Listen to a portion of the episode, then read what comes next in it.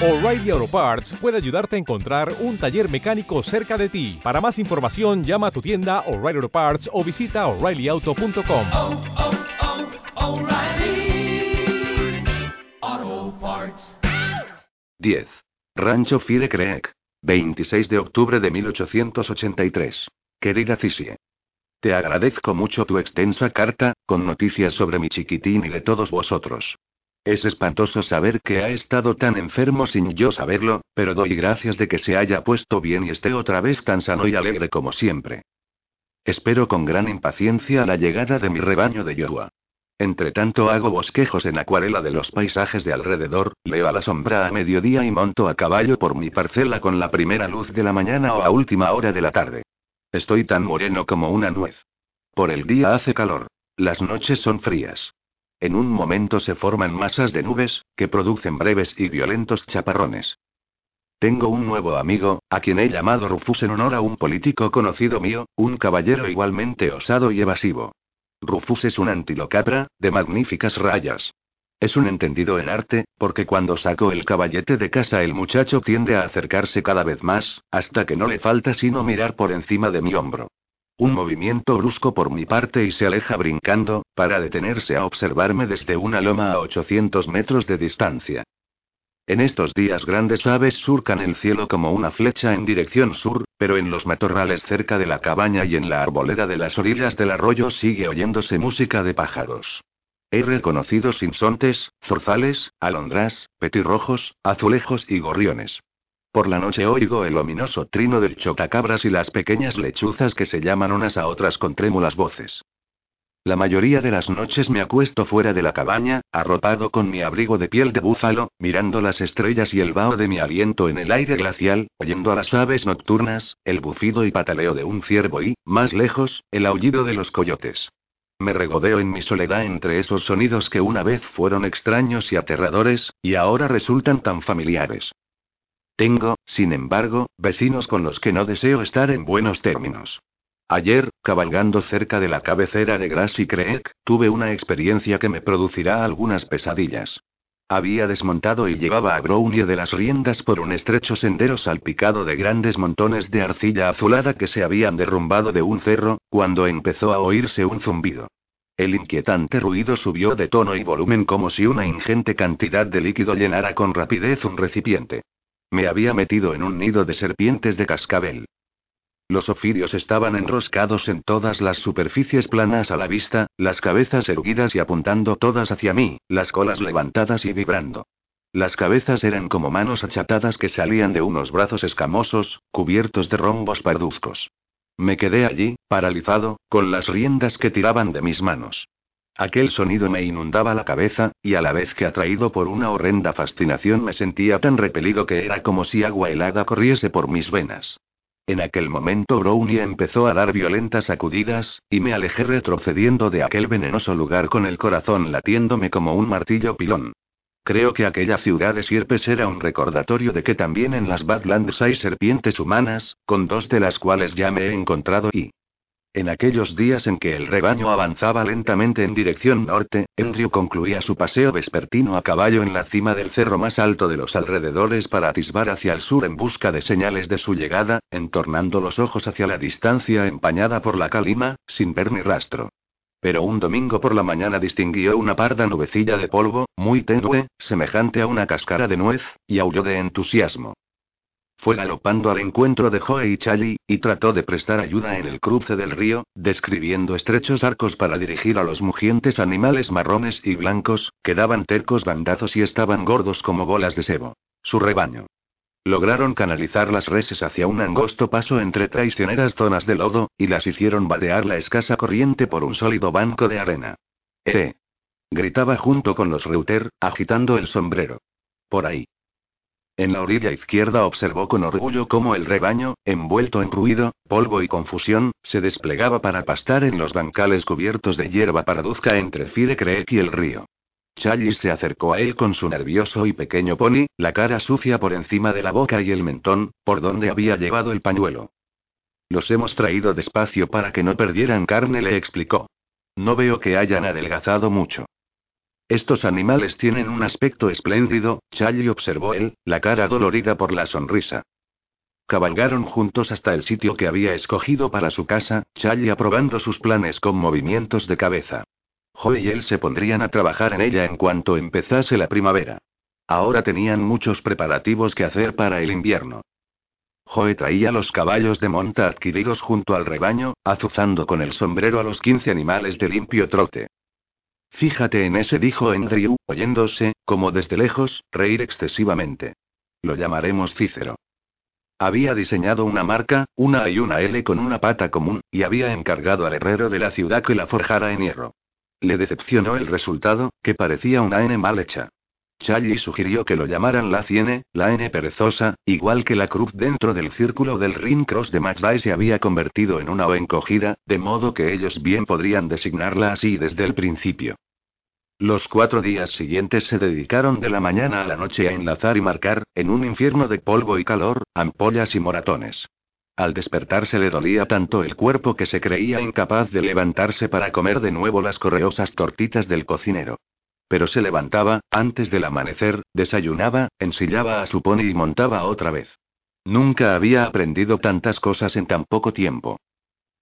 Al día siguiente de terminar de marcar estaba sentado sobre la cerca del corral viendo cómo Joe Reuter domaba a uno de los nuevos caballos cuando Joe movió bruscamente la cabeza para indicarle algo a su espalda.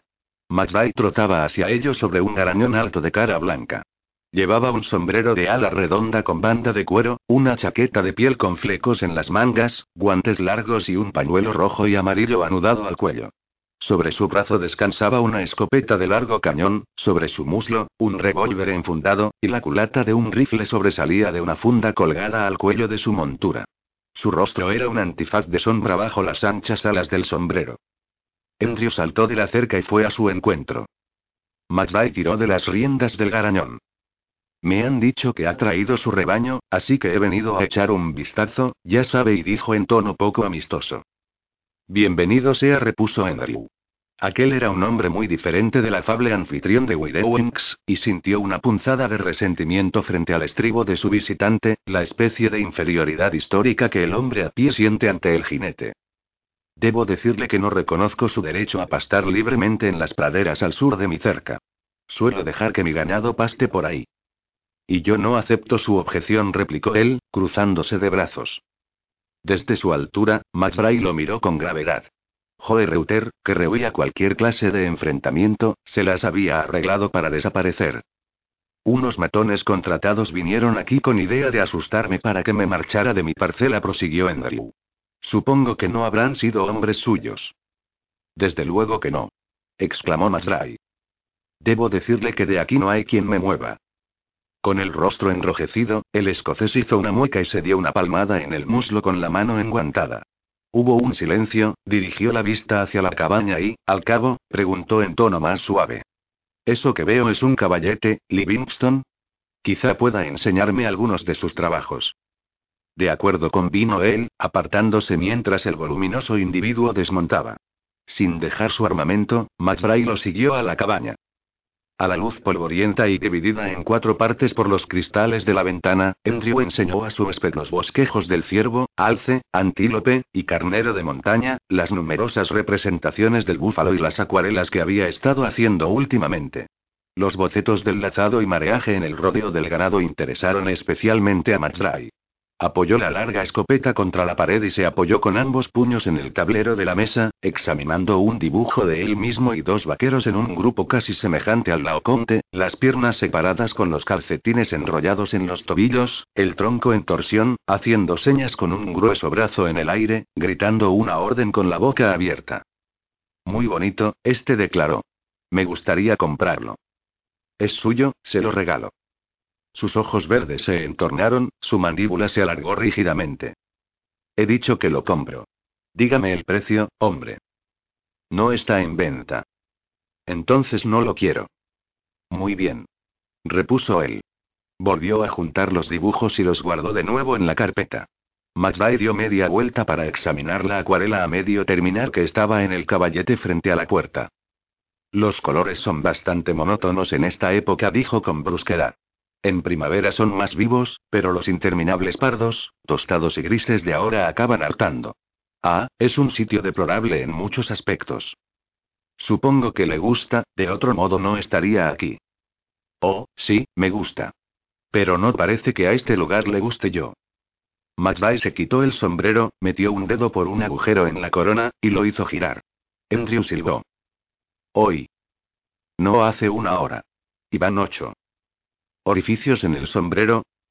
McVay soltó una áspera carcajada. Balas que pasean silbando. Siguió moviendo el sombrero con el dedo en el agujero. Esta ha sido la que me ha pasado más cerca hasta el momento. Claro que no pretenden herirme. O eso parece. Pero siempre me quedo con la idea de que ese tipo está hilando muy fino. ¿Quién es? Ah, eso no lo sé. Más de uno, sospecho. No soy muy popular entre mis vecinos, ya sabe.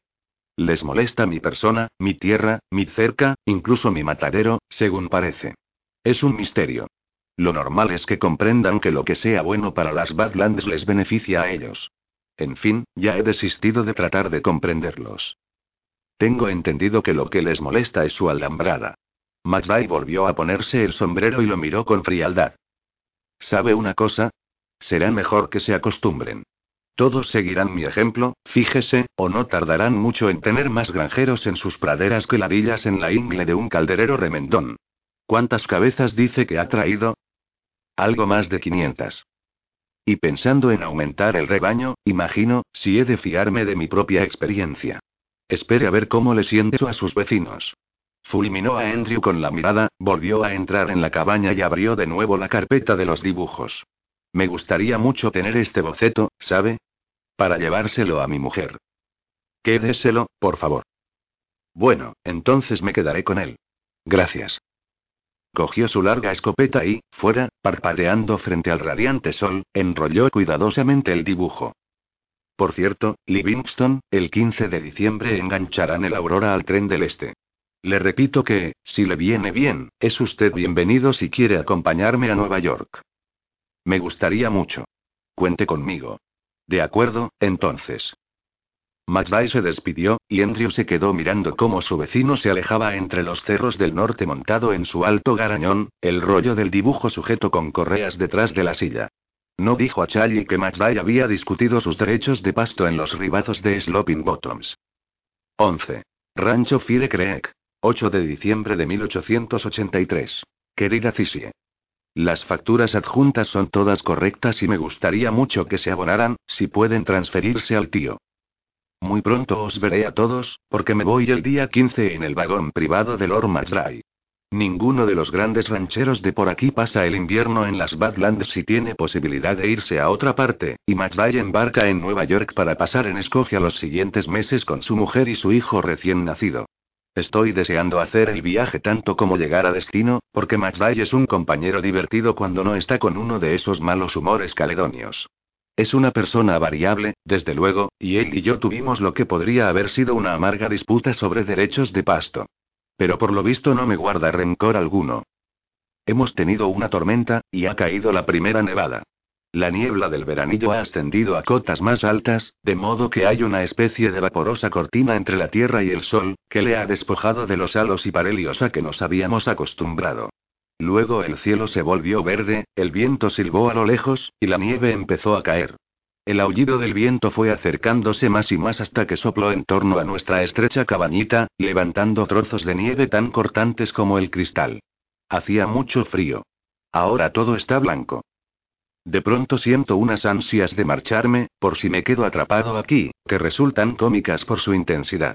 Al fin y al cabo, ya me han advertido repetidas veces que el invierno es duro en las Badlands y, refiriéndose a que es duro para los novatos. Me parece que dentro de un par de días me iré a Pyramid Flat, para alojarme en el hotel. En esta estación las Badlands se convierten en un sitio bastante desagradable y, el tren del este, con el vagón privado de McDry, el Aurora, enganchado a la cola, surcaba las llanuras en medio de una lluvia fina y monótona, mezclada con nieve. McDry se sentía muy orgulloso de la Aurora. Es el único modo decente de viajar, Livingston le dijo. Mis patrocinadores lo desaprueban enteramente. Mi mujer también. Pero sencillamente un hombre de mi condición debe disponer de ciertas comodidades si no quiere que lo traten mal en muchos aspectos. Esperaron un tren directo a Nueva York en el húmedo y reluciente laberinto de vías que era el depósito de Chicago, y durante la cena en el interior de caoba y bronce de la aurora se propusieron brindis mientras Dixon tocaba la gaita y servía Borgoña. Por Dios que es una bendición que a un hombre lo estén esperando su mujer y su retoño. exclamó Masdray.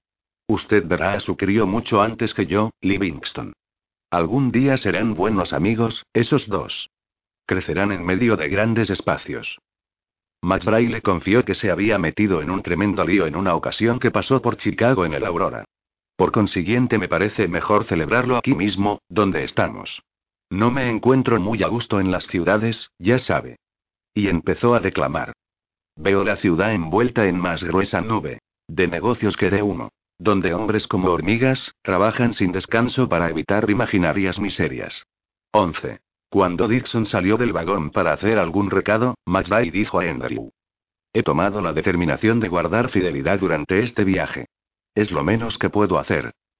Se fue temprano a la cama y, al otro extremo del vagón, Andrew permaneció despierto oyendo el traqueteo, el silbido del vapor y los resoplidos de los trenes que iban y venían. Le dolían los huesos del cráneo por el vino tinto que había bebido. Pensaba en su hijo. Se le había pasado el cuarto cumpleaños del niño, y el olvido le parecía imperdonable. No engancharon el Aurora al expreso del Este hasta la tarde siguiente. Andrew leyó en una butaca ejemplares de revistas con meses de antigüedad mientras avanzaban a través del crepúsculo, después de que McVeigh desapareciera hacia la parte delantera. De pronto irrumpió en el vagón un grupo parlanchín, mujeres y hombres de baja estatura, morenos, alegres, vestidos de etiqueta, hablando a gritos en un idioma desconocido. McVeigh iba en la retaguardia, agitando los brazos para hacerlos pasar, sobresaliendo por encima de sus invitados. Ordenó a Dixon que abriera una caja de Monopole. Los recién llegados, italianos, se aglomeraron en torno a Andrew, llenando el vagón, manoseando sus accesorios y señalándose cosas unos a otros con expresión admirativa. Dos hombres menudos, con muchos lunares, se acercaron a él, sonrientes, reverenciosos, tendiéndole la mano. Un individuo más alto, de vientre prominente y aire de gran dignidad, también se acercó a él. Varias de las mujeres jóvenes eran de apariencia muy atractiva, y una de ellas, preciosa, alta y escultural, con un busto sorprendente. Dixon se apresuró a poner el champán en hielo, mientras Marjorie, sonriente y distinguido, circulaba entre sus invitados. Livingston, adivine con lo que me he encontrado. Es la compañía de ópera Petrocelli, de Roma. Se hicieron las presentaciones, con más sonrisas, inclinaciones de cabeza y apretones de manos. El empresario, Petrocelli, era uno de los hombres menudos con lunares y, al parecer, llevaba un anillo en cada dedo. El signor Bacelli, tenor solista, era el del vientre prominente, y la dama del espléndido busto, Madame Martini Andrescu. La diva llevaba el pelo negro con largos tirabuzones sobre los blancos hombros, y poseía unos ojos destellantes y un gesto como de águila con el que presentaba alternativamente un perfil y luego el otro. Tenía un lunar en una mejilla untada de colorete. Voy a contratarlos para la inauguración de mi teatro de ópera en Pyramid Fiat. Anunció Masday con gran efusión, y Dixon trajo champán en una bandeja, entre el alborotado entusiasmo de las damas. Las botellas verdes se acumulaban vacías en el mostrador de caoba mientras se proponían brindis por el teatro de ópera de McVeigh como si ya existiese, por la compañía de ópera Petrocelli, por Roma, por Estados Unidos, por Madame Martini Andrescu, por McVeigh, y finalmente hasta por Andrew Livingston. Una joven cantante con enormes ojos negros lo cogió del brazo y le hizo preguntas sobre su vida en un inglés espantoso. Cuando Andrew mencionó que había hecho un viaje por Italia dos años antes y que se había enamorado de Florencia, ella exclamó. Hermosa Florencia. Era su amado hogar. Ella le entregó su tarjeta de visita, perfumada con aroma de violetas, y él prometió visitarla la próxima vez que fuese a Florencia. Era consciente de que estaba bebiendo más champán de la cuenta. McVeigh y Madame Martini Andrescu conversaban en francés sobre la cuestión de la obra que debía elegirse para la inauguración del teatro, y la decisión parecía oscilar entre Norma y Lucía de Lammermoor, los mejores papeles de Madame Martini Andrescu. Dixon volvió a llenarles las copas. Relevó a la joven soprano uno de los hombres con lunares, que le interrogó con bastante detenimiento sobre los recursos de McDry. ¿Es el caballero capaz de cumplir todas sus promesas? Más que capaz. ¿Podía firmarse un contrato con el Milord sin correr riesgos? Con los mismos que corre todo teatro de la ópera. Repuso él, con un gesto de desdén.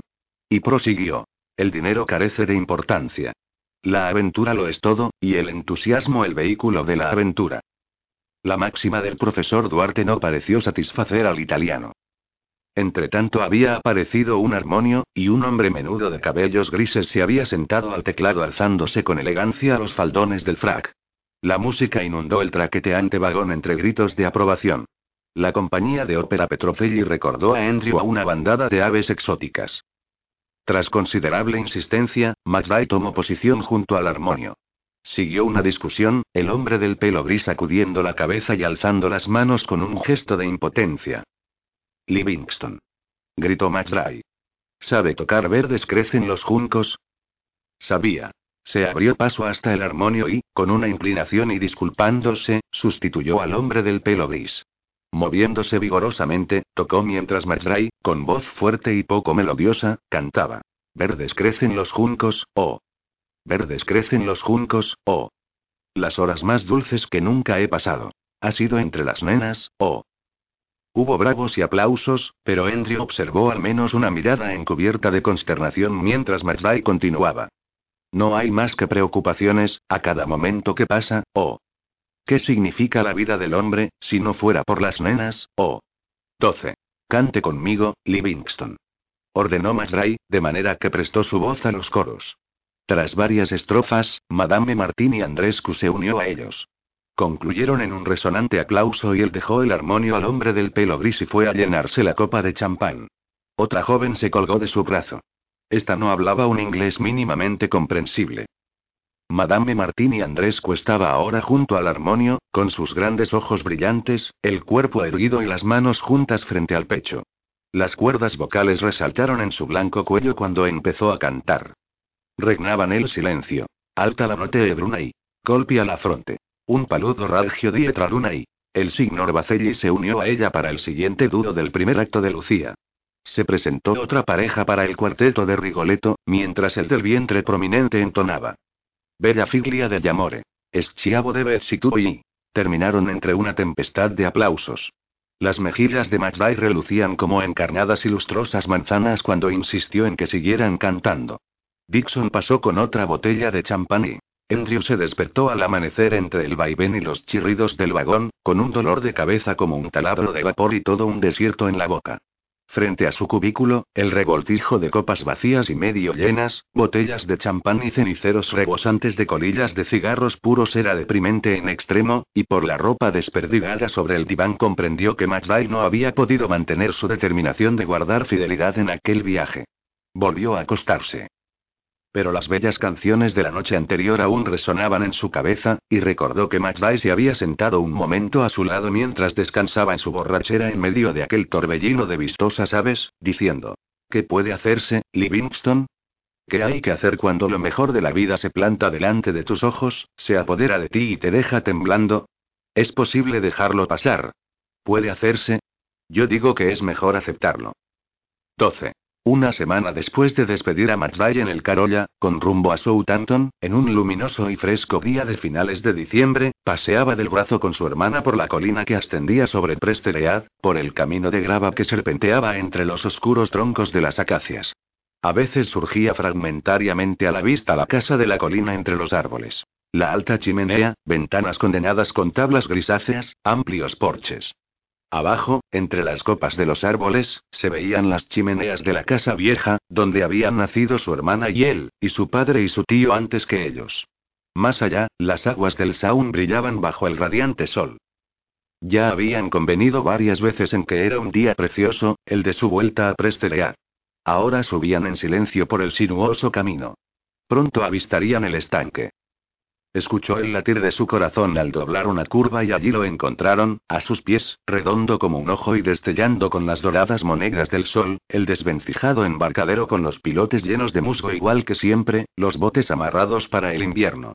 En la orilla de hierba parduzca, donde habían yacido los empapados cuerpos, se sentaba la rolliza señorita con ella en una silla plegable de lona a rayas. Los tres niños, todos de blanco, jugaban a su alrededor, los dos primos haciendo rabiar al rojizo Spaniel. Lee estaba en cuclillas, atento a algo que tenía entre los pies. El corazón le dio un dulce vuelco cuando la pequeña figura, de cabellos tan rubios que parecían blancos, se puso en pie y correteó con sus rechonchas piernas para enseñar algo que llevaba en el hueco de la mano a la niñera, acercando su menudo y reluciente rostro al de ella. Echándose a un lado, sacudiendo las orejas, el spaniel ladró tenuemente al aire claro. Lee alzó la cabeza hacia donde estaban su padre y su tía y los saludó con la mano. Él agitó el brazo a su vez. Nunca podré agradecértelo lo suficiente, declaró a su hermana.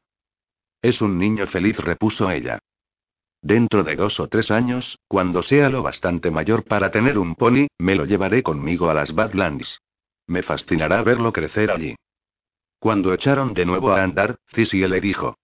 Así que estás realmente decidido a vivir allí. Ya te lo he dicho. Le ha sentado tan mal a James. Dijo ella, riendo. Creo que se lo toma como el reverso de la monótona vida que llevamos aquí, Andy. Lo saca a relucir en las ocasiones más extrañas, de manera que sé lo mucho que piensa en eso. Siempre con desaprobación, desde luego. Cuando lo invité a venir a cazar el próximo otoño fue muy vehemente. Antes haría un viaje a la Cochinchina. Bueno, Andy, tú hablas de eso con cierto tono de superioridad moral, ya sabes. El aire sucio de la ciudad. El cielo de hierro y hojalata y todo eso. Intentaré disimular mi superioridad moral, prometió él, dándole una palmadita en la mano. Una vez, a Elizabeth y a él les había encantado pasear por aquel camino al atardecer. Ahora se consideró frívolo por sentir tan poca emoción, al recordarlo. Sin embargo, prosiguió, creo que he encontrado mi verdadero sitio. Allí hay la sensación de que todos los hombres tienen la misma oportunidad, que nadie es mejor que otro. Quizá siempre debamos ir a la frontera a encontrar la fraternidad a que aspiraban los fundadores de la nación. ¿Puede existir tal Eden? preguntó Cisie con voz queda. Por supuesto que no. Hay competencia y he tenido mucho miedo. Pero quizá también lo tuvieron nuestros primeros ancestros. Entonces río. Ah, ya veo por dónde vas. Piensas que atribuyo demasiadas cualidades. Sitios. Gente. Las Badlands, un Eden. Elizabeth, una santa. Siguieron con su lenta caminata. Verdaderamente me lees el pensamiento, querido Andy. Que si no la hubiera dotado de santidad, no habría sufrido tanto con su muerte. No habría desdeñado la nueva casa, el banco, la política, mi vida en el este, mi propia vida. Casi hasta mi país. Menuda atribución de cualidades. Logró reír de nuevo. Pobre Elizabeth. La casa apareció íntegramente ante su vista. Por un momento, la mano de ella lo instó a seguir adelante, luego desistió. Creo que no voy a ir más lejos, gracias, dijo él. El brillante resplandor del sol desdibujaba la chimenea. Es tan triste verla así, dijo Cisie. Debes acabarla, Andy. Le había quitado la mano del brazo y ahora se puso frente a él, sonriendo. Tenía unos rasgos fuertes y angulosos, y Andrew sabía que se parecían a los suyos, aunque ella era una mujer bonita. Lamentó que resultara tan evidente su desagrado hacia James Brewster, cuya vida, aunque era abogado y no banquero, no se diferenciaba mucho de la que él mismo había llevado hasta poco tiempo atrás. ¿Qué habrías hecho si hubieras descubierto que la pobre Elizabeth no era una santa? inquirió Cisie. Porque desde luego no lo era. Nadie lo es, Andy. Mirando a espaldas de ella al brillante contorno de la casa plantada en lo alto de la colina, él contestó. Puede que me diera cuenta de eso. Cuando murió en un accidente tan estúpido. Me pregunto si alguna vez se habría convertido en una mujer adulta, dijo Cisie en voz baja. ¿Para qué iba a madurar, cuando era una criatura tan adorable? ¿Cuándo tanto le gustaba que la trataran como a una niña encantadora? Sintió que se ahogaba con el nudo que se le había formado en la garganta. Ella volvió a cogerlo del brazo y empezaron a bajar la colina. Cuando él se fió nuevamente de su voz, dijo. Supongo que también atribuyo demasiadas cualidades al Partido Republicano. La única esperanza para el progreso y la región. Pero antes tenemos que combatir a Tamani 13, y debemos batallar con los borbones de nuestro propio partido. El dragón del inmovilismo está en todas partes. Supongo que aparecerá hasta en Mieden. El estanque surgió de nuevo ante su vista. La señorita con ella y los niños habían vuelto a la casa. Herman Digarmo está desesperado porque ya no quieres dedicarte a la política, anunció Cisie. Me parece que ni él, ni tú, querida hermana, creéis que voy a vivir habitualmente en las Badlands. Bueno, supongo que a papá le habría parecido bien. Pero Andy, debes ir a ver al pobre señor Darky. Sé que no debo postergarlo más. Me parece que se lo tomó peor que tú. A lo mejor resulta que era una santa. Quizás sea eso lo que siempre me sentaba mal de ella. No creo que te sentara nada mal de ella, ni de nadie. Tú sí que eres una santa. Ah, no, no lo soy. Y James será el primero que te lo diga. Siguieron bajando hacia la casa vieja, invisible tras los castaños, donde los esperaba el almuerzo, riendo y contentos de estar juntos de nuevo. En el invernadero de la alta y vieja casa de Washington Square, Kermit Darky estaba en su silla de ruedas con una manta verde a cuadros tapándole las rodillas en medio del sofocante calor. A su alrededor había plantas exuberantes de túpidas hojas, flores resplandecientes, especies enanas de árboles frutales y, diseminándose a su espalda, pasillos en cuyas estanterías se acumulaban otras combinaciones vegetales.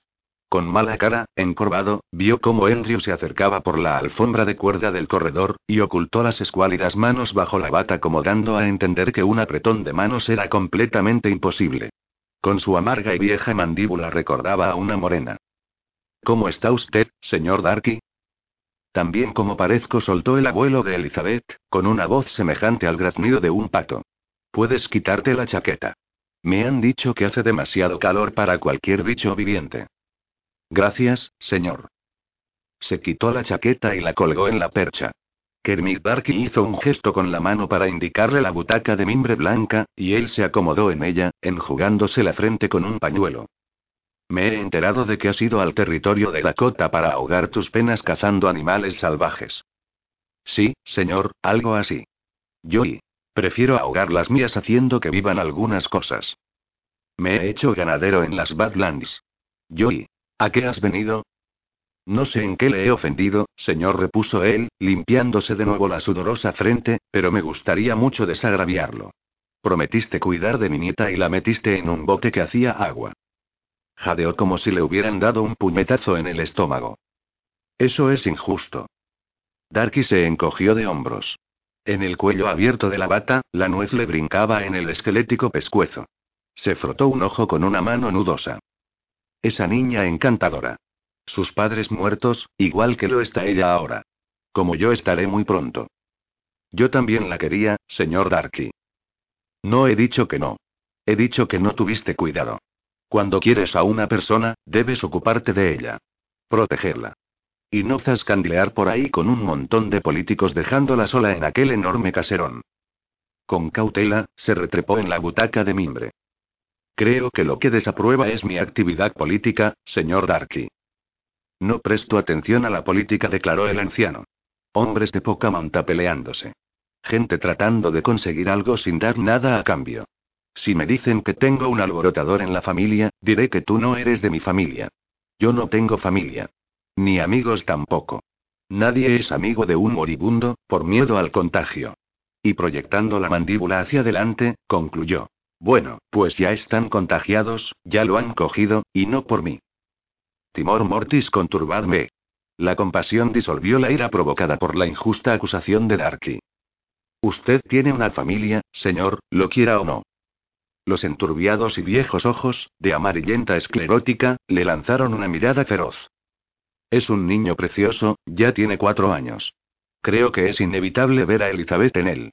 Me gustaría traerlo aquí. Darky dio media vuelta a su silla y la impulsó hacia uno de los pasillos del invernadero, luego se detuvo y se volvió de nuevo. ¿Por qué ibas a traerlo? Me gustaría que conociera a un pariente cuyo abuelo firmó la Declaración de Independencia. Antes de que sea demasiado tarde, ¿eh? Graznó Darky. Sí, señor. Porque considero importante que sea consciente de la línea de continuidad que nos une a los fundadores. En una época en que olvidamos lo que somos. Me han dicho que tus ideas políticas son irresponsables, objetó el anciano. Yo ya no me ocupo de política, salvo de la relativa al cielo y el infierno. Me gustaría traerlo la semana próxima, señor, para que el niño lo conozca, insistió él. Pues tráelo, si eso es lo que quieres, tráetelo, cedió el viejo Darky. Procuraré no asustar a la criatura. Estaba sentado frente a Hermann Digarmo en una cervecería alemana de la Sexta Avenida, en donde lo habían citado. Me han dicho que vas a hacerte miembro del Club de Libre Comercio, dijo Hermann, frunciendo el ceño. Descubriendo los puños de la camisa, Digarmo, individuo menudo y elegante con una perpetua sombra de barba en las cetrinas mejillas, alzó la jarra para llenar el vaso de Andrew. Llevaba un traje cortado a la moda y una limpia camisa blanca. Tenía el valor de parecer un petimetre cuando sus camaradas políticos tendían a ser groseros, ignorantes y no demasiado limpios. Producto de los barrios bajos de Nueva Jersey, había asistido a una pequeña universidad católica de Newark, encontrando su vocación política en una época propicia para tal actividad, aunque no abundaran en ella dirigentes reflexivos ni progresistas. Andrew contestó que lo que le habían dicho era verdad. No debes hacerlo. ¿Por qué no, si soy partidario de la reducción de impuestos sobre las materias primas? Otra idea de Arbach se quejó Digarmo con un suspiro. Eres republicano, Andy, y uno de los principios del partido es el de mantener los aranceles altos. Sin embargo, y intento evitar que arruines tu futuro. Si deseas trabajar por la reducción de tasas para las materias primas, tu labor no será eficaz a menos que la desarrolles en el marco de un partido. ¿Con cuál trabajarás entonces? ¿Con el demócrata? No contestó. ¿Qué es lo más importante para ti? Prosiguió Digarmo. ¿La reducción de aranceles para las materias primas, o la reforma de la función pública? Considero que un hombre no debe dispersar inútilmente sus capacidades. Irritado, Andrew lanzó una mirada por el bar. El camarero servía una cerveza a un hombre con abrigo negro y un bombín perfectamente colocado sobre la cabeza. Fuera, pasaban coches de caballos por la calle en penumbra. Herman dijo él, yo no tengo futuro alguno en el Partido Republicano. Ah, bien repuso Digarmo. Entonces no vas a ser muy eficaz en la causa del libre comercio, ni en la reforma de la función pública ni en nada, ¿verdad? A lo mejor se funda algún día un partido nuevo. Un partido de principios. Pues habrá que ponerse a trabajar para fundarlo, ¿no te parece? Digarmo hizo una seña al camarero. Les trajeron nuevos escabechados en pequeños platos de gruesa loza blanca. Andrew observó cómo Digarmo pelaba su nuevo con pulcros dedos, apartando los trozos de cáscara con la misma precisión que aplicaba a todos sus propósitos. Quitó la cáscara al suyo y mordisqueó la agria textura, acompañándola con tragos de cerveza. No entiendo por qué crees que tengo un futuro político en este estado, dijo. Me rijo por altos ideales, que constituyen un bagaje del que un político con sentido práctico apenas puede servirse. Soy anticuado por naturaleza. Me cuesta entenderme con la gente. No aprecio a los políticos católicos de procedencia irlandesa, aunque espero que no se me noten los prejuicios. Yo y. En el 21 no hay que preocuparse de los políticos católicos de procedencia irlandesa, puntualizó Digarmo. Se quedó sin habla. El distrito 21 de la Asamblea era el que podía resultarle más atractivo, a medias tortuga los alrededores de moda de Madison y Quinta Avenida donde se decía que los aristócratas se daban festines con tortugas de agua dulce y a medias barriada del West Side, más alemana que irlandesa. Así que para eso era para lo que lo habían citado allí. Oye, Herman, espera un momento y, sonriendo como para menospreciar su gratitud, Digarmo explicó. Puedes estar al plato y a las tajadas. El mandato de la Asamblea va de enero a finales de primavera, de modo que puedes seguir jugando a ranchero del lejano oeste. Bingham tiene las miras puestas en cosas más importantes que la Asamblea. A Andrew se le atascó en la garganta un trozo de huevo mientras sacudía la cabeza. Adoptando una teatral apariencia de perplejidad, Herman cerró los ojos al tiempo que, a su vez, sacudía la cabeza. Bebió un largo trago de cerveza y, al cabo, dijo. Pero hazme el favor de no ingresar en el club de libre cambio. Sería un bagaje muy pesado para cargar con él cuando empezaras a pensar en cosas más importantes que la asamblea. Y ahora, ¿a quién apoyas como candidato del partido para la presidencia en junio? A nadie. A nadie. Repitió Digarmo, alzando las manos en un gesto de indignación. A nadie que pueda serlo. Creo que con el asesinato de Garfield la nación ha sufrido tan gran pérdida como con el de Lincoln. ¿Y el partido? De momento tenemos al general Arthur. Supongo que volverán a nombrarlo candidato. No, no lo nombrarán. No porque el público no vaya de votarle, que no lo haría, sino porque ha continuado la política de clientelismo de Garfield. Eso no se le perdona. Aunque no es mala persona, Andy. Me temo que lo recordaré como miembro de la banda de Conklin, que fue obligado a dimitir como recaudador de aduanas del puerto de Nueva York. Las personas cambian, objetó Digarmo, encogiéndose de hombros. Ni a James Blaine tampoco, entonces. Si el partido está salpicado de corrupción, desde luego Blaine es una de las manchas más negras. Se han publicado cartas que lo demuestran. Rechazas a Chester Arthur y James Blaine, pero tus ideales son demasiado elevados para apoyar a nadie más. No te quejes, entonces. Ah, sí, tengo muchas quejas, repuso él, sonriendo.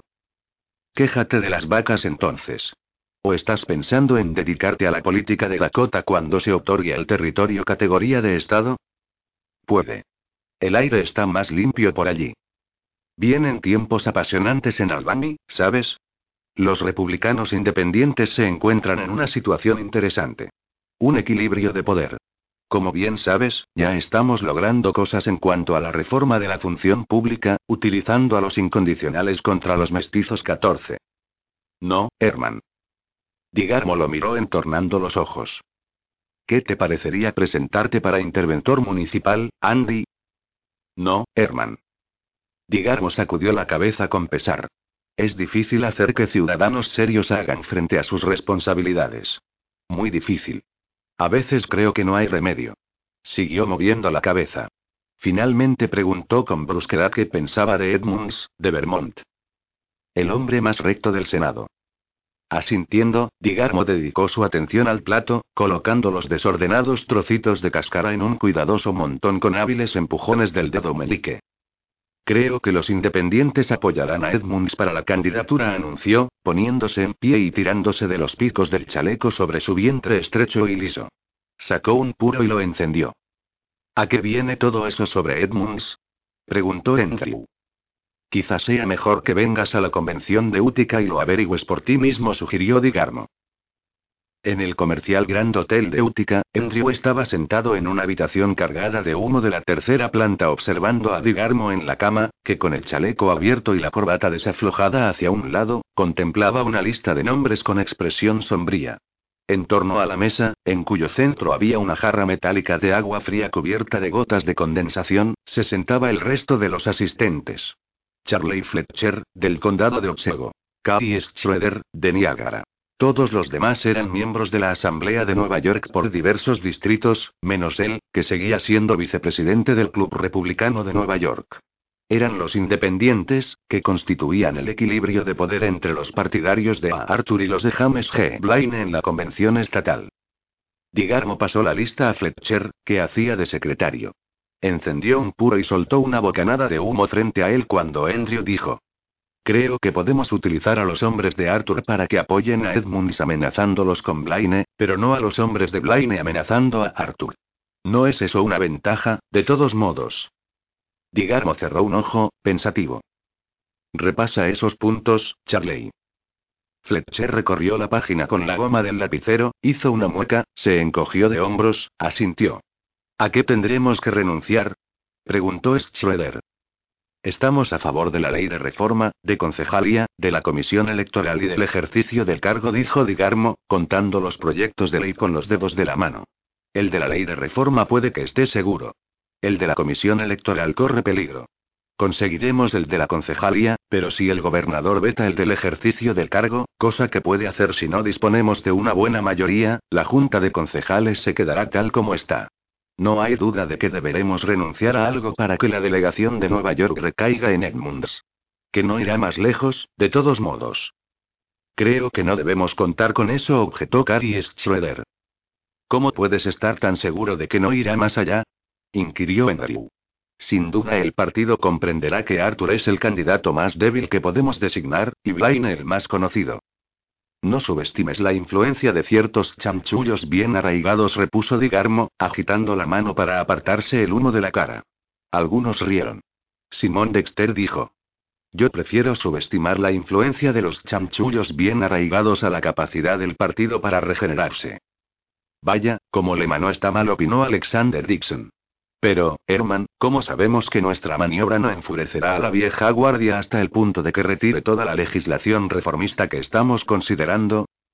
Yo no exagero la tendencia de la vieja guardia a trabajar armoniosamente en favor de sus propios intereses.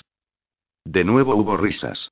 Andrew respiraba humo de tabaco, sudor e intenso discurso político, mientras soñaba con el azul tiepolo de las Badlands y el roce de los músculos de una yegua pony, llevándolo al trote por sus pastos. Bueno, dijo Digarmo, vamos entonces a la Convención Nacional como delegados de Edmunds, y nos arriesgamos a las consecuencias. La delegación de Massachusetts también apoyará a Edmunds, recuerda, lo observó Andrew. ¿O consolidamos nuestra posición en Albany? Prosiguió Digarmo. Con el puro metido en la boca, los fue mirando uno a uno. Nadie dijo nada. Muy bien. Va por la regeneración sobre el chamchullo, entonces. Charley, examinemos la lista de partidarios de Arthur y decidamos quién es el más adecuado para discutir con quién. Por ejemplo, ¿conoce alguien de algo más que de saludarlo con la cabeza a ese viejo pecador antediluviano, a ese carcamal, miope y cascarrabias de Jeremiah Evans? Volvió a ponerse el puro en los labios y paseó de nuevo la mirada por el rostro de los presentes. Andrew se removió inquieto en la silla mientras el silencio se adensaba. Se sentía sucio y sudoroso. Finalmente alzó un dedo. Es amigo de la familia de mi mujer. Su padrino, en realidad. ¿Amigo de Kermit Darky? preguntó Digarmo. Asintió con la cabeza. ¿Hablarás con él? Volvió a afirmar con la cabeza. Se aflojó la corbata y se desabrochó el botón del cuello de la camisa. Quizá sea todo lo que se necesite, aventuró Chester Bliss. Será mejor que dejemos en paz a Jennings hasta que descubramos por dónde soplan los vientos con Evans, concluyó Digarmo. ¿Quién viene a continuación, Charley? Ser. Me gustaría ir a ver al viejo Ben, dijo Dixon. Pero a mí me gustaría esperar hasta que estemos seguros de la reacción de Evans. Creo que eso sería lo mejor, dijo Digarmo, entrelazando los dedos sobre el regazo mientras miraba a Andrew parpadeando como un búho. Según parece te toca a ti, Andy.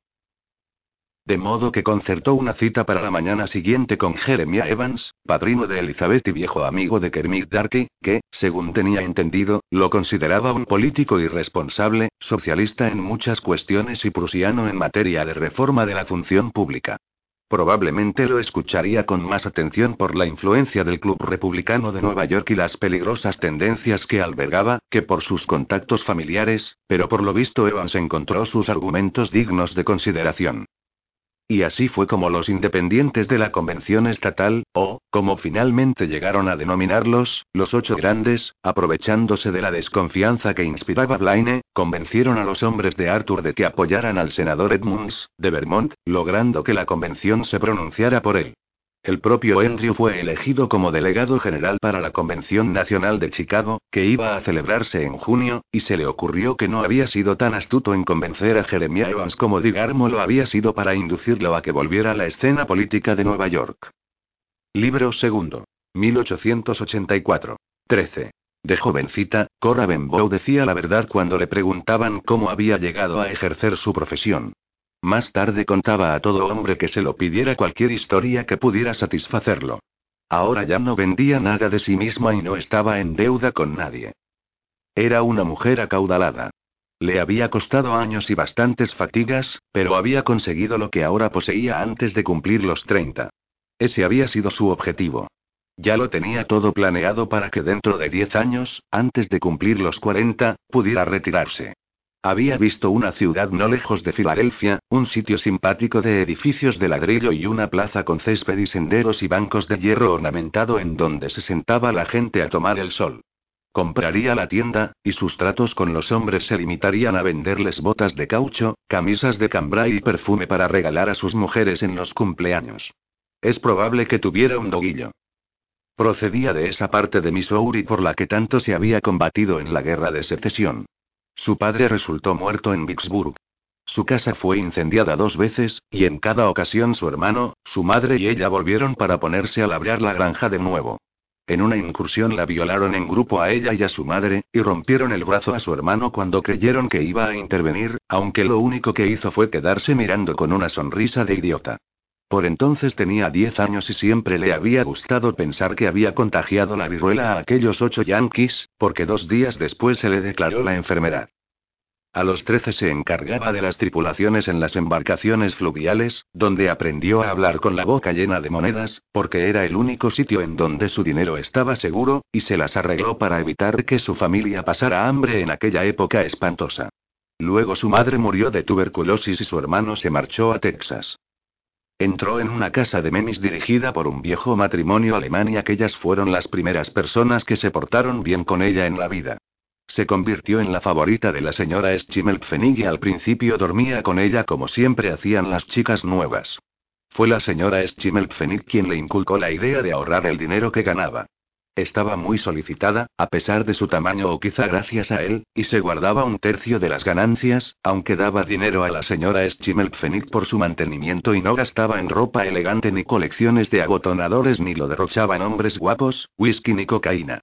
Era ambiciosa incluso entonces, aunque no tenía idea de lo que iba a hacer en el futuro, salvo que estaba resuelta a no ir a la deriva como las demás chicas de la casa. Los Schimmelpfennig le guardaban el dinero porque no sabía en qué sitio seguro depositarlo, y podían haberle robado si hubiesen querido. Pero no lo hicieron, de modo que además de ambiciosa también fue afortunada. A los 18 tuvo un cliente fijo llamado Fred, un individuo de unos 40 años, regordete, de mejillas sonrosadas. Era empresario en el comercio fluvial y quiso instalarla en una casa de la calle Aster. Los Schimmelpfennig le dijeron que si Fred no se casaba con ella siempre podría volver con ellos. La señora Schimmelpfennig era una mujer romántica, siempre complácida y orgullosa cuando sus chicas conseguían un buen partido y se marchaban de la casa, porque ella les había enseñado buenas maneras y solían ser mejores esposas que la mayoría de las prostitutas. En su mayor parte, sin embargo, las chicas se aburrían con el tiempo o no tenían suerte en el amor. Entonces volvían a la casa o se dedicaban a hacer la calle, lo que en una gran ciudad llevaba al asilo y finalmente al arroyo y la fosa común. No era un camino que Cora pretendiera seguir. La señora Schimmelpfennig la aconsejó que tomara medicinas contra el estreñimiento y que no bebiera mientras esperaba que Fred volviera a casa. La señora Schimmelpfennig desaprobaba las novelas, pero las tenía en mejor concepto que el whisky. Descubrió que no debía aparentar interés por los negocios de Fred. Cuando estaban juntos, que solía ser por la tarde, le preguntaba por su trabajo. A él le gustaba alardear, y ella aprendió trucos para comprar barato y vender caro. Fred consideraba sus negocios como una especie de gran partida de póker, en la que iba de farol y trataba de ver las cartas del contrario además de interpretar con acierto toda clase de señales. Ella empezó a pasar algún tiempo en los muelles, donde para apartar a los hombres debía lanzar sus miradas más glaciales, aun cuando se vestía modestamente y no pretendía exhibirse. Si se encontraba con Fred hacían como si no se conocieran, lo que a él le resultaba excitante, y a ella le gustaba ver los cargamentos de balas de algodón, sacos de semillas, elaboradas cocinas de hierro procedentes de Massachusetts, y tapicerías para los hogares. Fue una época agradable de su vida, porque Fred no era un amante exigente y podía disuadirlo fácilmente si ella no sentía inclinación. A veces sus negocios eran más importantes que su necesidad de ella, pero si había tenido pérdidas a consecuencia de la mayor astucia de un rival, parecía como si tuviera que demostrar algo y entonces casi la partía por la mitad o la poseía por la puerta trasera o se acurrucaba contra su pecho como un niño grande de mejillas rosadas y sin pelo en la cabeza. Un día se presentó en su puerta el negro más enorme que había visto jamás diciendo que traía un recado de la señora Ketchel, que era la mujer de Fred. De un empujón la obligó a entrar en la cocina y le pegó en la cara. Era una mujer fuerte y peleó, pero el negro le dio una buena tunda. Con algunos dientes de menos, incapaz de abrir los ojos por la hinchazón, estaba limpiándose el rostro cuando llegó Fred. Al parecer su mujer había contratado a un detective para que lo siguiera, se enteró de lo de la casa, y contrató al negro para que le diera una paliza. Fred se asustó y lo lamentó tanto que ella volvió a la casa de los Schimmelpfennig con cinco mil dólares. Ahora llegó el dinero directamente al banco, porque ya sabía lo que eran las casas de banca. Lo más parecido que tuvo a un hombre guapo fue un jugador llamado Jay Red, un individuo flaco, de piel muy blanca y voz suave que le prodigaba buen trato. Una noche le llevó un precioso anillo de rubíes que había ganado en una partida de cartas.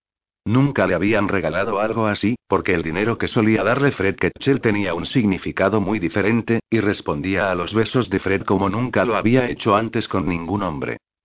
Pero Red tuvo problemas con otro jugador, un tipo gordo llamado Carolina Floyd, que llevaba una navaja con la que siempre se estaba arreglando las uñas. Red apareció un día, tembloroso, tan pálido que casi se le veía la sangre circulando bajo la piel. Se le escapaban lágrimas de los ojos, también, como si tuviera un mal catarro. Dijo que debía dinero a Carolina Floyd. Le preguntó cuánto. Eran seis mil dólares. Ella le dijo que sería mejor que se marchara de la ciudad. No serviría de nada, repuso Red. Se sacó el pañuelo del bolsillo, se enjugó los ojos y se sonó la nariz. Será mejor que te vayas a México, le aconsejó ella. Él se limitó a sacudir la cabeza y repitió que eso no solucionaba nada. ¿Me prestas el dinero, Corrie? No tengo esa cantidad. Corrie, todo el mundo sabe que ahorras todo lo que ganas. Quiero decir que no tengo dinero para prestar a jugadores, afirmó ella. Se sentía tan fría como un iceberg. Notaba cómo le subía la frialdad hasta los ojos. Me clavará la navaja, Corrie dijo Red. Entonces empezó a suplicar. Pero ella le explicó que si no le prestaba el dinero lo perdería a él, pero que si se lo prestaba lo perdería a él y el dinero también. Se quitó el anillo de rubíes y se lo devolvió. Calificándola de mujer sin corazón, se marchó, enjugándose los ojos y sonándose la nariz. Ella lloró por lo que había hecho, y después de eso ya no lo vio nunca más. Pero estaba segura de que lo volvería a hacer. Había visto a muchas chicas perder sus ahorros con jugadores. Se marchó de Memis y se dirigió a Leadville, donde le habían dicho que se ganaba dinero rápidamente. Puso parte de sus ahorros en el Merchants Bank de Memis, dejando otra cantidad con los Schimmelpfennig. A veces sentía una inquietud por aquel dinero muy similar a la que le producían sus periodos, la misma desagradable sensación, los mismos nervios, y también ocurría casi cada mes. Le preocupaba tanto que tenía miedo a reclamarlo por si averiguaba que jamás volvería a verlo. De modo que se marchó a Leadville sin él. En Leadville la regenta era una tal señora Florian, una mujer enfermiza e injusta con las chicas, que de pronto se ponía en contra de sus favoritas, de modo que las chicas iban y venían, y había peleas y resentimientos. Finalmente, el señor Midleton, dueño de la casa, preguntó a Cora si quería hacerse cargo del negocio, y ella aceptó. Echó a la calle a la señora Florian junto con su sanoso perrito faldero y puso la casa rápidamente en orden. Antes de que terminara el año se enteró de que el señor Midleton pasaba dificultades por culpa de unas acciones mineras, y se ofreció a comprarle la casa y los muebles, oferta que él aceptó. Entonces escribió a la señora Schimmelpfennig para reclamarle su dinero, que recibió enseguida, junto con tres chicas alemanas, pues también le había pedido algunas chicas de confianza, si le sobraban. La señora Schimmelpfennig le escribió para felicitarla por haber prosperado, diciendo que había sabido que era diferente desde el momento en que llegó a Memis, con aquellos ojos grandes, alta, delgada y fuerte, con un apetito que jamás había visto antes en ninguna chica. La señora S. era una mujer honrada.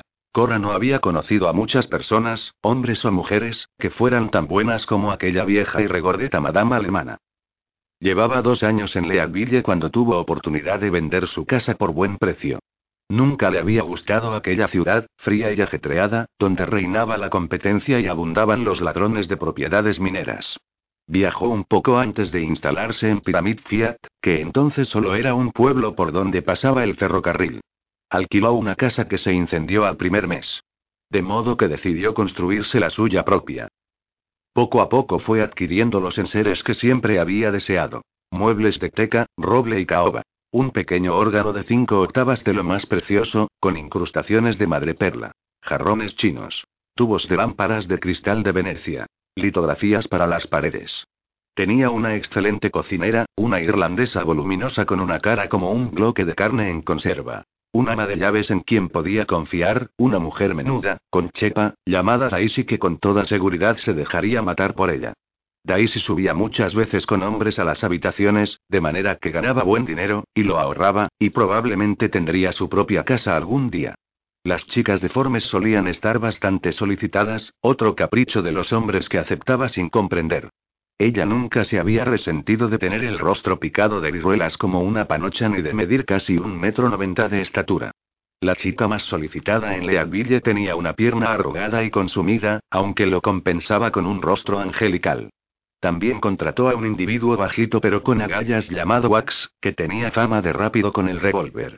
Era educado y hablaba con voz queda, aunque una vez al mes el alcohol hacía presa en él y se ponía a echar sapos y culebras por la boca. Por entonces Pyramid Fiat había sido un sitio duro, con vaqueros practicando la puntería contra las ventanas, cazadores de búfalos armando camorra, además de cuadrillas de trabajadores del ferrocarril, suecos e irlandeses que disfrutaban emborrachándose y peleándose entre sí. En aquella época Wax no daba abasto. Estaba orgullosa de su casa. Le encantaba deambular por ella por la mañana temprano, mientras las chicas seguían durmiendo, la calma, la frescura y el olor a polvos de talco, a desinfectante de sol, colillas de puros, alcohol derramado, orinales llenos y agua jabonosa con que fregaba Daisy, que ya estaba levantada y trabajando. Disfrutaba con el olor a almizcle que reinaba en el ambiente. No había muchas más cosas que le gustaran por entonces. Ninguna de las chicas, estúpidas todas ellas y destinadas al arroyo, salvo Daisy. Ni hombres, aunque a veces se acordaba de Red, sobre todo de la piel de su trasero, suave y blanca como guantes de cabritilla, y entonces se estremecía de extraña y... Durante un tiempo Jaque Boutelle frecuentaba mucho su salón, lanzándole miradas de soslayo, guiñándole el ojo como si compartieran algún espléndido secreto, y haciendo misteriosos comentarios. Por fin le dijo que no quería tener socios en el negocio, por si era eso lo que pretendía. El doctor Miclejon andaba por allí con la misma actitud, pero se dio cuenta de que lo que le fascinaba era estar rodeado de mujeres. Le encantaba recetar a las chicas extracto de hojas de otoño para mujeres o jarabe amargo cedrón en cuanto mostraban el menor indicio de palidez, y las escuchaba durante horas mientras ellas devanaban sus mentiras sobre cómo las habían engañado, o habían perdido el único hombre al que de verdad habían querido. Bill Riggs fue el primer hombre de Pyramid Fiat por quien sintió interés. Poseía la talla y la energía suficiente para hacerle saber que era un hombre al que había que respetar, y, aunque de modales toscos, era respetuoso con ella, y amable como solo un hombre corpulento podría serlo. Era extrañamente orgulloso, sin embargo, y siempre insistía en pagarle, diciendo que de otro modo se sentiría como un chulo, y cuando no tenía dinero, cosa que ocurría a menudo, no aparecía por su casa. Pero un día Daisy la llamó para que fuera a la ventana, por donde las demás chicas estaban mirando y riendo tontamente, y allí, pasando por la calle, estaba el hombre más corpulento que había visto jamás, más grande que Bill, aún más voluminoso que el negro que le había propinado la paliza en Menis. Montaba un caballo negro, y llevaba un traje beige, una corbata con un alfiler de diamantes casi del tamaño de un bizcocho, y un sombrero flexible también negro con el ala delantera hacia abajo y la otra hacia arriba. El caballo caracoleaba y él la saludó con la mano mientras lo contemplaban desde las ventanas, así como a los vaqueros y ociosos de la calle que lo miraban boquiabiertos como papando moscas. Tras él cabalgaba un individuo bien afeitado, de aspecto marcial, muy derecho en la silla, con chaqueta corta y un extraño objeto bajo el brazo del que sobresalían unos palillos. El hombre corpulento se volvió bruscamente y señaló con el dedo al otro, que se llevó uno de los palillos a los labios y empezó a tocar una melodía aguda y chillona. Los dos siguieron cabalgando por la calle levantando polvo tras ellos, el hombre grande saludando con la mano a un lado y a otro incluso cuando ya no había nadie para hacerlo, y el de aire militar detrás tocando aquella música que parecía sentirse por dentro de los ojos. Las chicas hablaban a voces quién sería, qué podría ser aquello, nunca habían visto nada igual, y por la tarde se enteraron de que era un escocés llamado Masray. Y tal vez desde aquel primer vistazo todas ellas supieron que Pyramid Fiat, y las Badlands, nunca iban a ser las mismas. Aquella noche acudió solo a la casa. Ella no sabía cómo catalogarlo, aunque todas las chicas se quedaron prendadas de él, con su encantadora forma de hablar, como si fuera algo sin igual.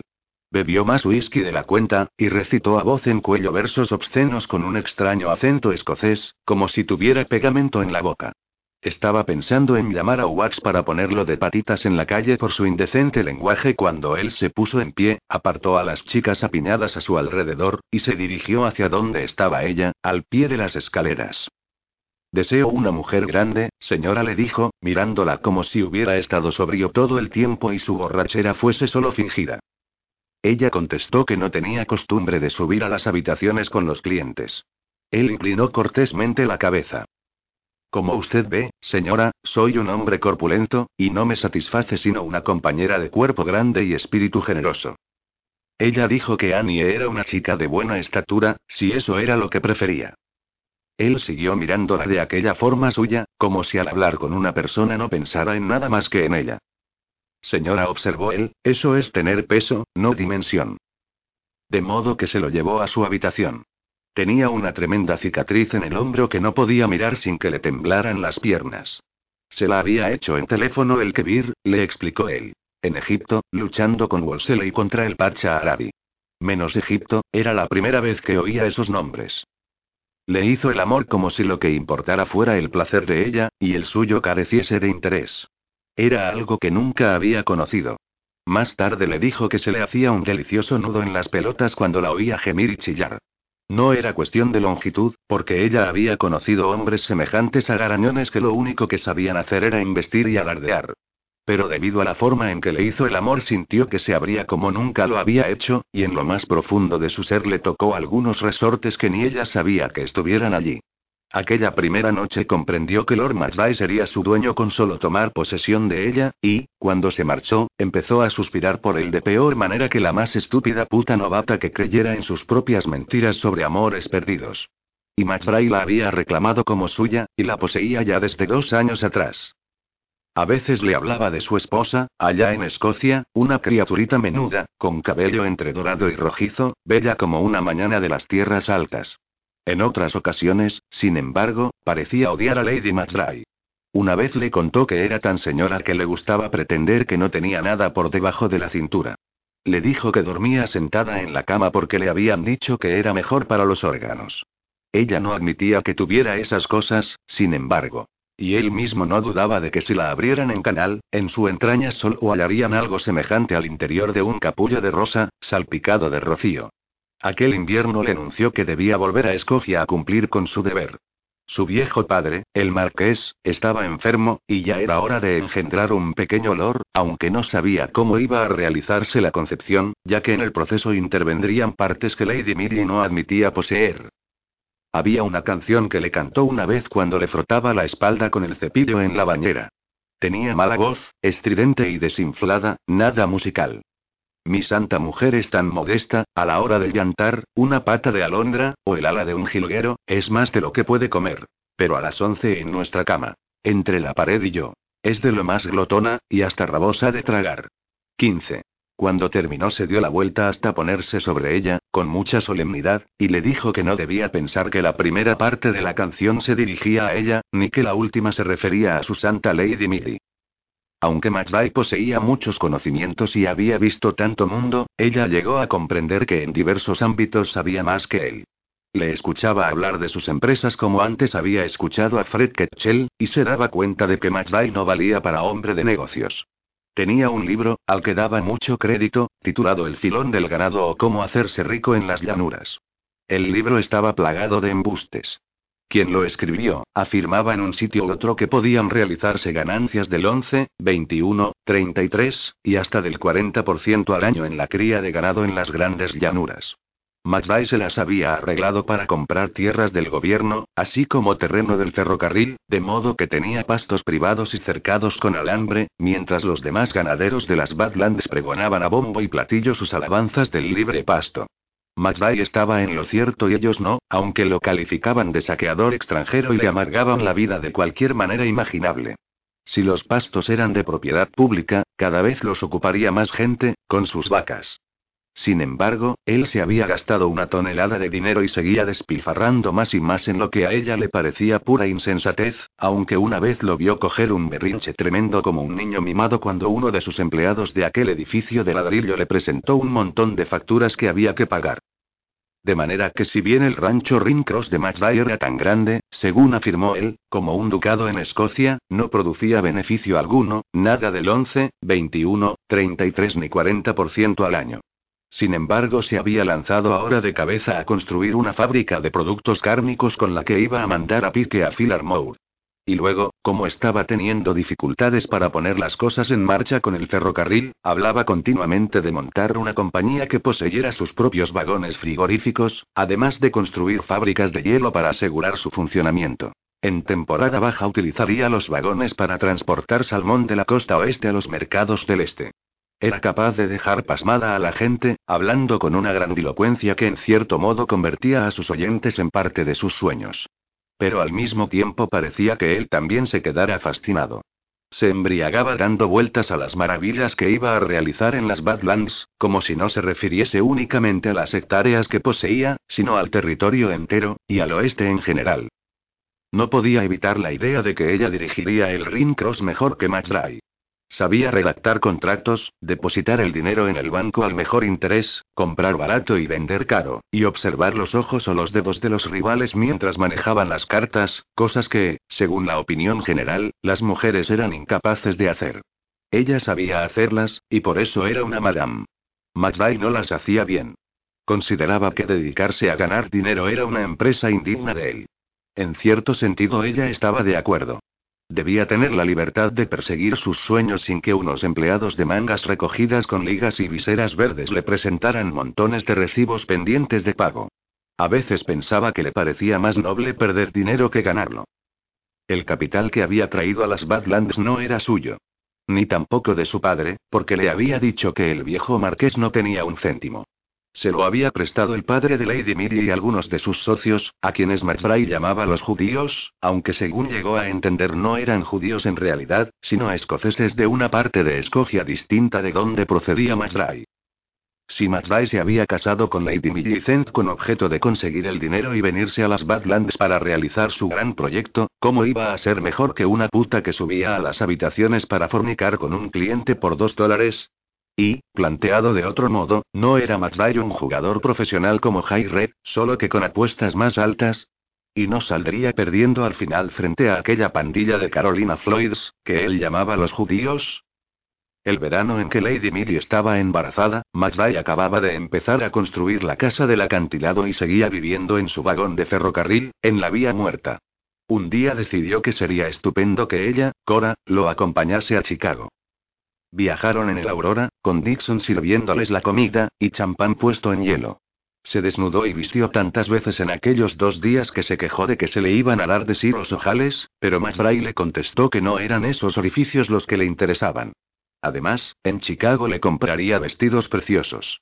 Debía tirar a la basura sus trapos de piramid Fiat y ataviarse como una gran dama de Chicago. Eso fue precisamente lo que hizo, comprando con ella en las tiendas más elegantes que ella hubiera visto jamás, y, en la modista, plantado en una butaca con las piernas separadas, con polainas, un chaleco a cuadros y un clavel en la solapa, habló en francés con la bigotuda francesa que supervisaba las pruebas. Le escogió el vestido y luego se interesó por la ropa interior, tocando la seda y los encajes, y por los guantes. A ella le encantaba probarse guantes, el codo apoyado sobre el cojín de piel de cabritilla mientras la empleada le embutía la prenda en la mano, dedo a dedo, y luego por la palma, y el brazo, para abrochárselo después con los corchetes, mientras McVeigh sonreía asintiendo con la cabeza. También le compró una espléndida colonia, para que se la echara entre los pechos y en la nuca, donde a él le gustaba acariciarla con la boca y la nariz, y dieron un paseo hasta el sombrerero, en donde se pasó tres horas sentada ante el triple espejo probándose distintos modelos de tocados, con cintas, plumas y pájaros, alfileres de 30 centímetros, velos, y, cuando Masday se decidió finalmente por uno gris perla, tan ampuloso como un pastel de boda, añadió un holgado guardapolvo para ir en carruajes abiertos. Él estuvo todo el tiempo sentado detrás de ella, fumando un puro con aire satisfecho. Dio instrucciones a una empleada para que la maquillase. Colorete líquido para las mejillas distribuido con una diminuta esponja, y pomada para los labios. En el espejo se veían claramente las ásperas mejillas y el vello que oscurecía su labio superior. Aunque sabía que sus ojos eran su mayor atractivo, nunca había sentido deseos de examinarse el rostro en el espejo durante horas y horas, como hacían algunas chicas y como ella misma se había visto obligada a hacer hoy. Pero a su espalda estaba McVeigh en el espejo, con los ojos fijos en ella y no la joven franchute de precioso pecho que le había pintado la cara y le había puesto el diminuto lunar de polvos en forma de mariposa en la mejilla. Al fin comprendió que McVeigh admiraba su aspecto, y que estaba empleando tiempo y dinero en vestirla para que otros la admirasen también. En el hotel les sirvieron una espléndida comida en un salón de alta bóveda con querubines pintados que volaban de un lado para otro con clarines en la mano, y la araña de luces más grande que jamás hubiera visto lanzando destellos eléctricos. Después se retiraron a descansar a su habitación, aunque el descanso no duró mucho, porque McVeigh se puso su ropa de gala y alquiló un coche de un caballo para dar un paseo y ver los sitios de interés. La calle Estate, los parques, el inmenso lago gris que se perdía de vista en el horizonte, y un barrio de casas elegantes donde las niñeras paseaban con niños vestidos de una forma que nunca había visto en parte alguna. McBride había llevado una botella de champán y no dejaba de llenar las copas. De vez en cuando la besaba, diciendo cuánto le gustaba la pomada de sus labios, y luego le introdujo la mano bajo la falda, riendo cuando ella contuvo el aliento. Se empeñó en que parasen, diciendo al cochero que echara la capota. Pero ella contestó que no era una fornicadora cualquiera según sus propias palabras para estropear la preciosa ropa que él le había comprado. De modo que desistió. Le preguntó si estaba preparada para encontrarse con el mundo elegante, y ella dijo que al menos iba vestida para ello, y él rió ante su contestación. Estaba de un humor extraño, sin embargo. Llevaba todo el día bebiendo, y tenía los ojos hinchados y brillantes, surcados de venas enrojecidas. Encendió un puro y permaneció un rato en silencio mirando el lago y las mansiones palaciegas, y por último afirmó que Piramid sería así algún día, y no muy lejano, además. Dirigió al cochero hacia un caserón de rugosa piedra entre negra y rojiza, con una verja y un patio adornado con banderas por donde entraban otros carruajes de los que bajaba gente con ropa elegante. McBride la ayudó a bajar y dio una propina al cochero, que le dijo: Gracias, caballero. La cogió del brazo al subir los curvos escalones de piedra. Dentro había una muchedumbre de hombres semejantes a relucientes escarabajos con sus negros fracs y blancos plastrones, y mujeres que iban afanosamente de acá para allá como inflados pichones. Muchas paseaban de un lado para otro en un alto espacio central con paredes tapizadas de cuadros, algunos hombres con anteojos plantados en la nariz inclinándose para observar las pinturas, mientras las mujeres leían en alta voz unos folletos de color sepia. McRae, vociferante y bullicioso, que iba saludando a algunas personas que veía por el salón, estrechó la mano a un anciano caballero de barba blanca, cabeza calva y sonrosada, y vagos ojos azules tras unos lentes. Lo acompañaban una mujer de hombros desnudos y empolvados casi tan ancha como alta, y otra pareja no de menos edad. Ambas damas los saludaron con una reverencia, y la más joven dijo: ¿Cómo está usted, Lady Matsray? Cuando él la presentó como señora Benbow, las dos mujeres se quedaron heladas como los ríos en enero, pero el anciano menudo, que era un tal señor Parsons, le cogió la mano y se la besó, y el otro caballero hizo lo mismo a continuación. McBride no la soltaba del brazo, que ella apretaba contra el costado para mantenerla allí inmovilizada mientras pasaban entre la multitud de hombres y mujeres, ambos sonriendo, saludando con la cabeza y McBride haciendo breves reverencias y diciendo: ¿Cómo está usted, señora Penfield? Buenas noches, señorita Wertenbacher. Murmurándole que todas comentaban quién sería, consumidas de tal manera por los celos que pronto se convertirían en humo, ante lo cual rió ella nerviosamente. La miraban con descaro, y sin ninguna simpatía. Y McVay dijo que si perseveraban en el intento acabarían encontrando algo de beber en aquel caserón. Entraron en una estancia con chimenea en donde un mayordomo con chaleco a rayas servía champán en pequeñas copas de cristal alineadas frente a él. Le dio la impresión de que en Chicago se bebía mucho champán, y ya estaba un tanto achispada con el que había bebido en el coche. No estaba acostumbrada a las bebidas fuertes. Mientras permanecían allí de pie con la copa en la mano se les acercó un hombre acompañado de su mujer. Tenía un pelo incoloro peinado con raya a un lado en un cráneo casi calvo, anteojos sobre la nariz, y una camisa blanca tan tiesa como una teja de madera, mientras que ella era alta, de expresión distante y boca de ciruela pasa, aunque por lo demás presentaba una espléndida figura. Eran el señor y la señora Guffin. El individuo llamaba George McRae, y él lo llamaba Harry. La mujer, mirándola como si con una ojeada hubiera traspasado su ropa elegante viéndola tal cual era en realidad, ensanchó la ciruela pasa y desvió la vista. ¿Y cómo marcha el imperio de las Badlands, George? Dijo Guffin, casi en tono de broma pero no del todo. McVay contestó que muy bien, mucho mejor que en sus expectativas más optimistas, y Harry debía hacer el pequeño viaje en ferrocarril para ver las maravillas que había conseguido. En compañía de la señora Guffin, por supuesto. Ante lo cual la señora Guffin sonrió un poco, como el tiempo en febrero. Guffin dijo que según le habían dicho se avecinaba en el horizonte un cambio desfavorable en las tarifas de carga ferroviarias. Alzó la mano como un indio atisbando en la distancia. Debe ser que esos tipos me tienen miedo, y con razón aventuró McRae, con una sonrisa burlancia. Alzó su copa en homenaje a la señora Guffin. Ah, no creo que estén asustados, repuso Guffin. Tenía el hábito de balancearse sobre la punta de los pies mientras hablaba. ¿Con que no, eh? dudó McDry. Solo son prudentes. Desde luego han discutido tus planes, y debo decirte que los han considerado ilusorios. ¿Ilusorios, eh? repitió McDry en voz queda. Descabellados prosiguió Guffin, balanceándose sobre la punta de los pies. Bueno, pues yo te aseguro que tus amigos quedarán en ridículo antes de lo que se imaginan. Las cosas parecían un poco tirantes entre McVay y Guffin, así que ella preguntó a la señora Guffin si vivía cerca de allí. La señora Guffin hizo como si tuviera gran dificultad para oír bien, torciendo un poco la cabeza para entender la pregunta. Sí, vivía cerca. Ella comentó que aquella casa era preciosa, y tanto el señor como la señora Guffin la miraron ahora torciendo un poco la cabeza. McVay tenía las manos en los bolsillos. Imitando a Guffin, había empezado a balancearse sobre la punta de los pies, diciendo: Ejem, ejem. Cada vez que se producía un silencio, como ahora. ¿Y en qué afectarán a tus planes las tarifas de carga sobre la carne preparada si es que cambian efectivamente, George? preguntó Guffin. Pues, en nada contestó Masray. A menos que el cambio se limite únicamente al oeste de Chicago. Guffin dijo que eso no le parecía inverosímil, dada la impresión que había en ciertos sectores.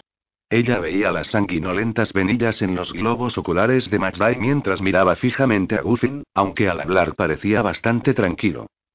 En realidad, informó él, he venido a Chicago a hablar de la nueva empresa que pienso establecer, que en mi opinión ya es una necesidad. Crear una compañía de vagones frigoríficos que funcione entre Pyramid Fiat y los mercados del este, transportando también algo de pescado y verduras de la costa oeste. Sí, tengo entendido que tienes una cita con los hermanos Carl, George. McVay no dijo nada. Aún sin mirarla de frente, la señora Guffin le preguntó de dónde era. Ella contestó que había vivido, por temporadas, en Memis y Leadville, un campamento minero, pero que ahora había fijado su residencia en Pyramid Fiat. La señora Guffin empezó a ruborizarse como si le pasaran una mano manchada de carmín por el cuello y las mejillas. Pareció molesta al darse cuenta de que se ponía colorada.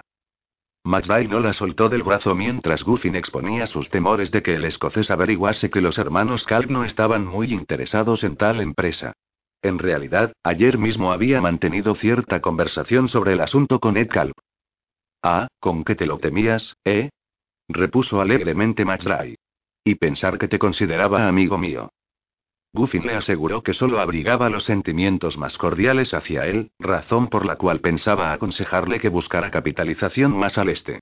Me temo que en Chicago no encontrarás capital disponible. Los capitalistas se han vuelto muy precavidos por aquí, ya me entiendes. Son muy cautos a la hora de realizar inversiones, y muy cuidadosos protegiendo las que ya han emprendido y hizo una pausa para recobrar el aliento antes de concluir. Contra la insidiosa intrusión de gitanos y piratas. McVay se quedó mirándolo como un buey aturdido. Ella dijo a la señora Guffin. Vaya de visitarme cuando pase por Pyramid Fiat, querida. Supongo que sabrá dónde encontrarme. Sí, repuso secamente la señora Guffin. Creo que sí. Vio que Guffin también se había puesto colorado, al oír aquel intercambio de palabras con su mujer, o por otra cosa. Te aconsejaría además, dijo Guffin, alzando el tono que redujeras las pérdidas y te fueras por donde has venido, George. Deja que te diga una cosa. Por aquí hay grupos de presión que sencillamente no van a permitir que una empresa como la que describes se provea de capital. Ni que funcione, en caso de que lo consigas. Ni que transporte carne preparada desde ese matadero tuyo, porque tampoco va a entrar nunca en funcionamiento. Entonces, enseñando los dientes entre los rígidos labios, añadió con voz queda. Y puedo preguntarte qué pretendes presentándote aquí con una mujer así. McVay soltó la mano del brazo de ella, y dijo, también en voz baja. Seguro que no pretendes insultar a la mujer con que he venido, ¿verdad, Harry? Porque si tuvieras intención de hacerlo, no me quedaría otro camino que enviarte a mis padrinos, ya sabes. Conducta intolerable y todo eso. Guffin se quedó paralizado con los dientes al aire. Hubo un extraño silencio. Entonces la señora Guffin soltó un pequeño chillido y se echó hacia atrás con una sacudida. Ella vio en donde tenía clavada la mirada la señora Guffin. McVay se había abierto la bragueta y estaba meando a Guffin. El humeante chorro amarillo, describiendo un arco sobre los pantalones de Guffin y dejando los lacios y brillantes, se iba extendiendo por el suelo en torno a sus pies. Oh. Oh. Oh. Musitaba la señora Guffin. ¿Y eso no te gustaría, verdad, Harry? Dijo Masray. Guffin se quedó inmóvil, sin hacer nada, solo perdiendo color en la cara, sin siquiera bajar la vista. Masray terminó y se abrochó. Nadie parecía prestar atención salvo el mayordomo de chaleco a rayas, que miraba fijamente. Mira lo que acabas de hacer. exclamó Masray, en el tono más natural del mundo. ¡Qué asco! Vámonos, cariño. Volvió a cogerla del brazo y, obligándola a dar media vuelta, se alejaron de allí. No miró atrás una sola vez. Deambularon por la casa, no en la dirección por la que habían venido, sino adentrándose en las distintas habitaciones, en una de las cuales había dos armaduras. McVay se detuvo para describírselas, diciéndole el nombre de todas las partes, aunque ella estaba demasiado nerviosa para enterarse. Le preguntó quién era Guffin. El individuo que trabaja de abogado para los judíos de la industria cárnica de aquí. Le preguntó si era un personaje importante. Ningún hombre es tan importante como cree ser, tal como decía mi anciana madre. Entonces, dándole un apretón en el brazo, le dijo que estaba orgulloso de ella, y por fin se encontraron fuera y bajaron los escalones de piedra hacia el jardín donde los esperaba el coche de punto. Pero Masday estuvo hosco y silencioso aquella noche, y no mostró interés en ella. Al día siguiente engancharon el Aurora al convoy del oeste. En el viaje de vuelta McVay intentó enseñarle a jugar al ajedrez y se disgustó al ver que ella estaba tan abatida que no podía entender las pequeñas y extrañas piezas de madera capaces de hacer tantas cosas diferentes. Oh, oh, oh. ¿Necesitas ayuda? En O'Reilly Auto Parts te ayudamos. ¿Necesitas algún consejo? Te aconsejamos. Nuestros profesionales en autopartes están siempre disponibles para ayudarte a encontrar lo que necesites. Excelente servicio al cliente es solo una de las ventajas que ofrece O'Reilly Auto Parts. Los profesionales en autopartes. Oh, oh, oh,